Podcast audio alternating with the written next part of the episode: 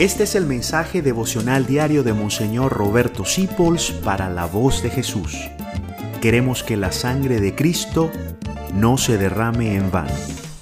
Estamos felices porque mañana es el día del mínimo y dulce Francisco de Asís, nuestro Padre espiritual, al que he seguido desde mi tierna infancia. Yo vi la película Hermano Sol, Hermana Luna y creía que era una película como Historia sin fin, El Señor de los Anillos. Cuando me enteré que ese Señor tan santo existió de verdad, lo he seguido con todo mi corazón, porque ser franciscano es ser cristiano.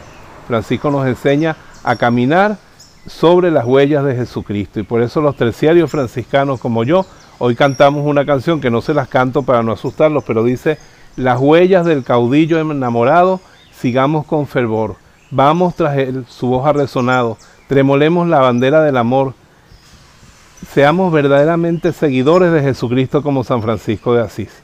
Su alma cambió totalmente porque él le tenía asco a los leprosos. Y un día un leproso le pidió una limosna, se la dio y lo besó.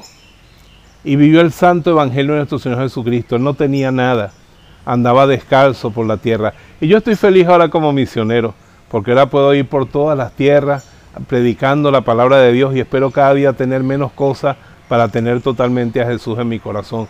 Recen por mí para que sea un auténtico franciscano y traten de seguir todos a Jesús. Léase una buena vida de San Francisco, vea una buena película de él y enamórese de este santo tan maravilloso. El santo que más se ha parecido a Jesús nació en un pesebre, tuvo doce apóstoles, uno de ellos se ahorcó.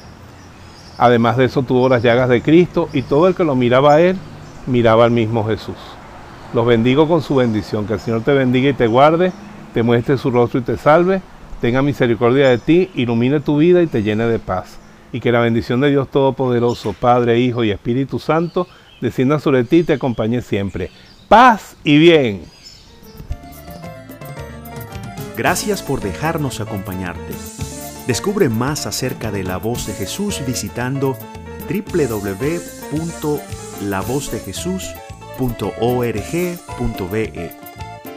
Dios te bendiga rica y abundantemente.